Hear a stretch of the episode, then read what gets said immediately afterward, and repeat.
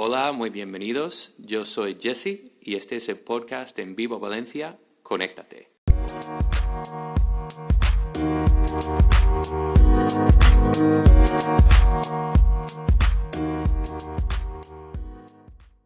Hola en vivo, pues muy buenas a todos y a todas. Bienvenidos de nuevo a, a Conéctate, este podcast para vosotros, los jóvenes y los universitarios de En Vivo Valencia, donde creemos que cada día se puede aprender algo nuevo. Y hoy tenemos otro episodio especial porque está conmigo hoy Jordan Ginolat. Hola Jordan. Hola. Pues me alegra de que estés aquí de nuevo. Tú tienes, yo creo que es la tercera vez que nos acompañas Sí. aquí en Conéctate. Me alegra mucho de que puedas ah, dedicar un poco de tu tiempo a, a compartir. Soy con- la invitada con más apariencias en el podcast, ¿no? La, que más y viene estoy para muy, colaborar. muy orgullosa de ello. Muy bien, pues hoy, hoy vienes para compartir un poco acerca de un tema que, que a ti te interesa. eh, eh, es un tema que yo diría que conecta un poco con tu interés en el yoga, porque nos vas a hablar un poco acerca de la meditación y qué relación tiene con la oración, ¿no? Un poco este vínculo o cuáles son las diferencias, cómo podemos comparar la meditación tal y como lo vemos en el día de hoy ah, con la oración ah, desde la perspectiva cristiana. Entonces, cuéntanos brevemente cómo te ha surgido un poco eh, esa conversación o ese interés de, de entender las diferencias o comparar estas dos cosas. Vale, pues sí, me encantaría contarte. Am, hace un par de meses tuve una conversación muy buena con un amigo querido y acabamos de hacer una clase de yoga juntos en el río. Hacía súper buen día y em, pasábamos un tiempo en meditación al final de la clase, que es la costumbre del yoga. Y después andábamos por el río y íbamos hablando y surgió en algún momento de alguno de nosotros la idea que al fin y al cabo meditar es lo mismo que orar. Y bueno, desde esa conversación he estado pensando, ¿es verdad? ¿Puede ser que sean lo mismo? Como profesora de yoga, tengo algo de experiencia con unas técnicas de meditación, pero como seguidora de Jesús, la oración desde el contexto cristiano es muy importante para mí. Así que considerando mi experiencia con las dos cosas, mis instintos, instintos más profundos me decían que no son exactamente lo mismo.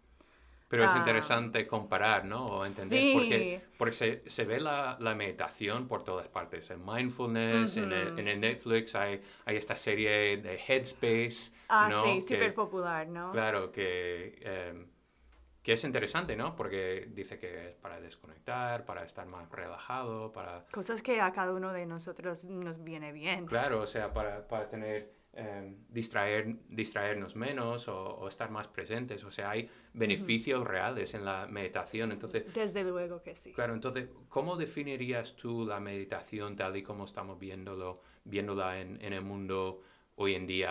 A nivel popular, lo que solemos ver. Ok, Ah. claro. Pu- eh, La meditación tiene muchísima historia en todas las culturas, pero la que estamos viendo más y que está más de moda ahora mismo tiene vínculos con las culturas orientales. Así que, pues por lo que yo entendí en, en mi formación de profe de yoga y en los textos relacionados que leí sobre esas culturas, con la meditación estamos intentando emplear toda nuestra concentración y enfoque hacia algo hasta llegar a un nivel de conciencia más alta, completamente presentes y sin distracción. Y hay estilos de meditación en los que se utilizan las respiraciones, que eso es lo que hacen mucho en Headspace. Sí, sí, es verdad, como te, te dice que te que prestes atención a tu a inhalar y a exhalar. ¿no? Exactamente. Entonces, de, como una técnica, ¿no? Para Claro. desconectar. Otra técnica sería tal vez visualizar alguna meta específica o hacer posturas físicas, como en el caso del yoga. O tal vez pue- em, en unas técnicas puedes coger un objeto simbólico o incluso contemplar una imagen religiosa para, ver, para dirigir la atención hacia algo físico y, y tangible. Y al dirigir toda la atención hacia algo en específico, empezamos a silenciar los pensamientos normales que cada uno tenemos a lo largo del día sobre el pasado, las situaciones que estamos viviendo actualmente. No, y, y solemos tener vidas muy ajetreadas, agobiadas, bueno, quizás más antes de la pandemia que ahora, que las cosas van, han ido más lento últimamente, pero creo que todos entendemos que es una necesidad real para el ser humano. Mm, eh, y diría que... Gestionar este estrés o estos pensamientos agobiantes. ¿no? Y aunque tuviéramos vidas... Mm, más quietos tal vez en la pandemia, muchísimas personas han encontrado la meditación allí porque, claro, es una forma fácil de, de tratar con temas de eh, la salud mental desde casa, desde, desde donde estés. Sí, la pandemia ha creado unos retos muy grandes, ¿no? Para, A niveles mentales, ¿no? Para, para muchos de nosotros. Vale, entonces esto no, nos cuentas ahí un poco, bueno, una definición súper reducida, entiendo, pero para entender un poco la, la meditación. Entonces, eh, desde la perspectiva cristiana, ¿cómo nos acercamos al tema de la oración? Eh, ¿Qué es ah, exactamente la, oración? Es una muy buena pregunta y claro, creo que debemos dirigirnos hacia la manera en la que Jesús nos mostró a sus discípulos la oración. Así que, ¿puedes leer del capítulo 11 de, de Lucas, por favor? Claro, claro, ok. Aquí tenemos esta escena con Jesús y sus discípulos. Dice, y aconteció que estando Jesús orando en cierto lugar, cuando terminó, le dijo a uno de sus discípulos, eh, le dijo uno de sus discípulos, perdón, Señor, enséñanos a orar, así como Juan enseñó también a sus discípulos. Y él les dijo, cuando oréis, decid, Padre, santificado sea tu nombre, venga tu reino.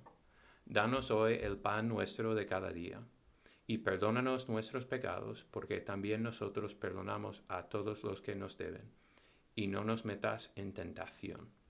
Mm. esto es, la famosísima oración del Padre Nuestro, ¿verdad? Súper famoso, y su ejemplo de cómo orar. Pero luego cuenta dos historias justo después, y creo que esos son muy importantes también, así que sigue.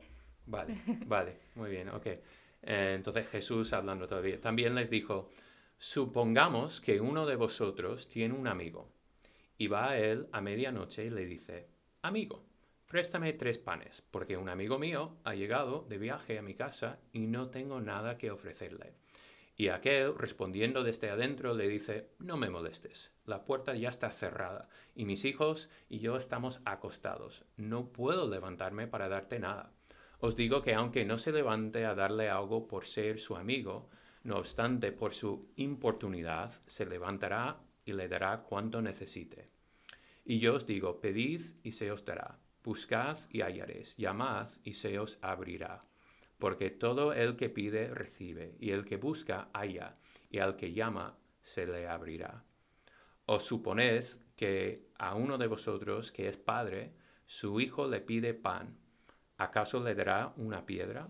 O si le pide un pescado, ¿acaso le dará una serpiente en lugar de pescado? O si le pide un huevo, ¿acaso le dará un escorpión? Pues si vosotros siendo malos sabéis dar buenas dádivas a vuestros hijos, cuanto más vuestro Padre Celestial que dará el Espíritu Santo a los que se lo pidan. Gracias, Jesse, por leerlo. Em, es interesante, ¿no? Porque Jesús da un ejemplo de una oración a sus discípulos, pero después tiene esas dos historias tal vez un poco raras. ¿Qué te ha parecido el cuento de los dos amigos? Ah, bueno, es un poco molesto, ¿no? Que, llegue una persona para despertarte a medianoche y que te está pidiendo cosas, pero eh, me llama la atención de que el hombre se lo da, ¿no? O sea, al final, el que molesta a su amigo por la noche recibe lo que necesita, no, porque sean, no porque sean amigos, sino porque eh, insiste tanto, ¿no? Ya, ¿alguna vez has, has conseguido que alguien que no quiere te ayude en algo solo por ser muy persistente? Yo creo que no, no soy tan, eh, tan insistente, suelo, bueno, yo pienso, antes. Yo pienso un poco en el proceso de fiar el visado, por ejemplo. Ah, no creo que nadie haya querido ayudarme con eso, pero sí. Um, pero la historia que Jesús cuenta aquí es muy lógica, ¿no? Cuando no podemos hacer algo sin la ayuda de otra persona, ¿qué nos toca hacer? Pues pedir la ayuda que necesitamos. Y si no comunicamos las necesidades que tenemos, ¿quién los va a saber? Y a veces, como pasa en la parábola, no quieren ayudarnos. En este caso tenemos dos opciones, olvídalo o esperar. Si el amigo que necesitaba el pan se hubiera ido después de la primera respuesta de su vecino y no siguiera esperando fuera, nunca habría conseguido lo que necesitaba. No es verdad, sí, tenía que insistir. Así que, lógicamente, de esa historia aprendemos que cualquier petición requiere un compromiso de nosotros, la paciencia y la esperanza. Y si nuestra paciencia y esperanza valen por algo con personas que apenas quieren ayudarnos, ¿cuánto más valdrían en el caso de alguien que sí que quiere ayudarnos? Que en este caso sería Dios, ¿no? Eso. Lo he pillado. aprobado, sí, aprobado. y en el pasaje, pasaje que nos has leído, pues sigue con otro ejemplo después del ejemplo de los dos amigos. Y el ejemplo es... Es de, de un padre que va a dar, bueno, su hijo viene y le pide algo y el padre va a darle lo que, lo que pide, no una cosa peor, ¿no? Claro. En vez de, eh, o sea, el niño, no me acuerdo de, de los ejemplos. Pues tengo problema ahí porque dice en algún momento si el hijo le pide un pez no le va a dar un serviente y en mi caso soy súper fan de los servientes. Ah, así que tal vez sería mejor. Claro, dice le pide pan no le va a dar una piedra. Ah, ok, ok, ok. También es otro. Se, entiende en este caso de que la, serpiente no es algo bueno, lo siento. Te duele en el corazón, ¿verdad? Eh, pero el, el, el, punto ahí, ¿no? Es que, que Dios, siendo mucho mejor padre que cualquier uno, cualquiera de nosotros, nos va a dar lo que, algo bueno, ¿no? Al final, para los que estamos pidiendo. No estamos, cuando pedimos algo de Dios, no estamos tratando con el amigo cansado, que no quiere despertar a sus hijos a medianoche, pues estamos tratando con, con esta persona, ese padre bueno que desea lo mejor.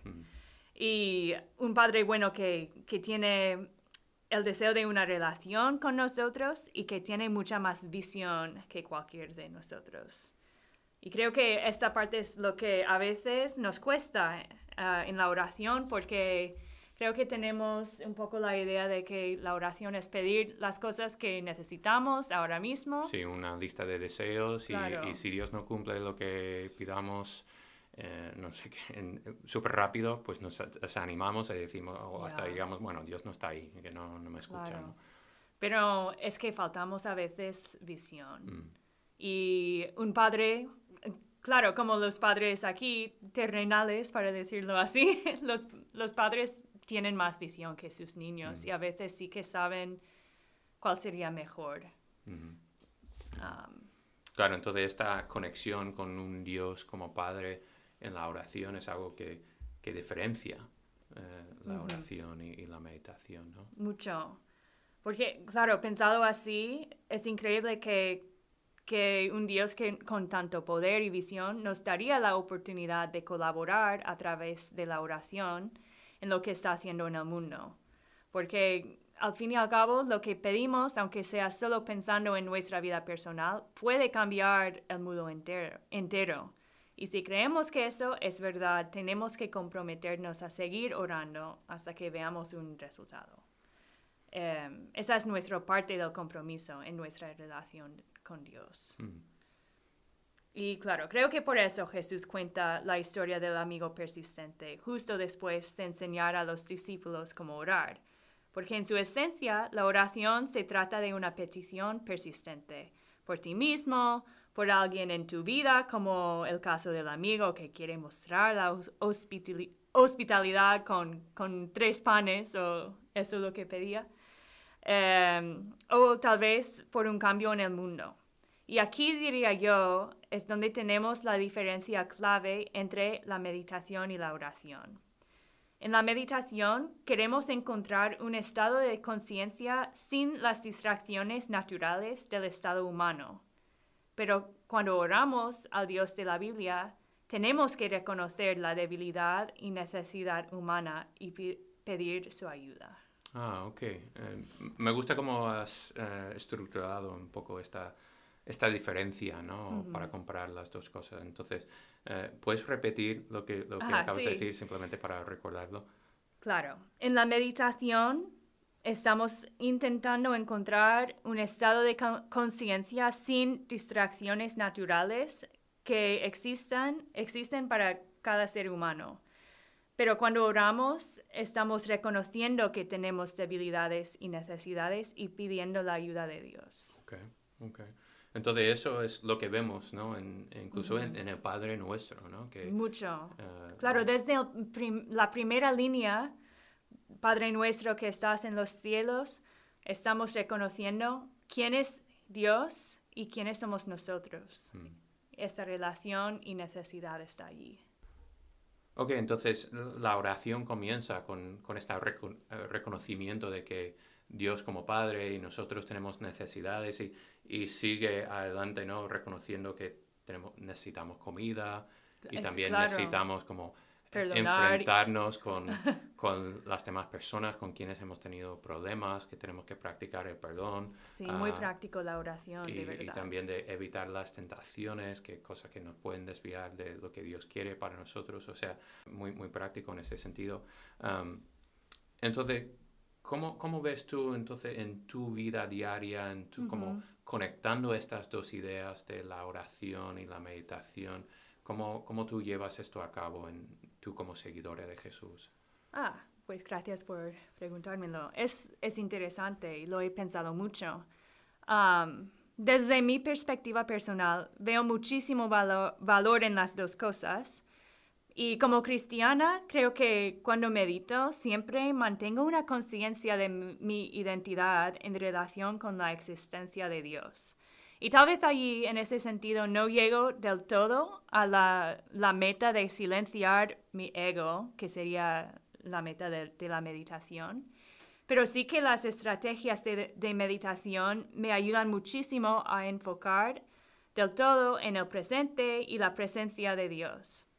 Cuando tomo un momento, o a veces muchos momentos, antes de orar para concentrarme en algo tangible, silenciar mi diálogo interno y experimentar el momento en el que estoy, mi tiempo en oración está muy enriquecido. Y diría lo mismo al revés. A veces, cuando quiero mucho sentarme un ratito sin escuchar los pensamientos que me acosan, me ayuda a pasar un tiempo antes en oración, pidiendo, pidiendo de Dios la ayuda y el apoyo que necesito para poder descansar o hablarle de las situaciones por las que estoy preocupada. Y después me resulta más fácil meditar.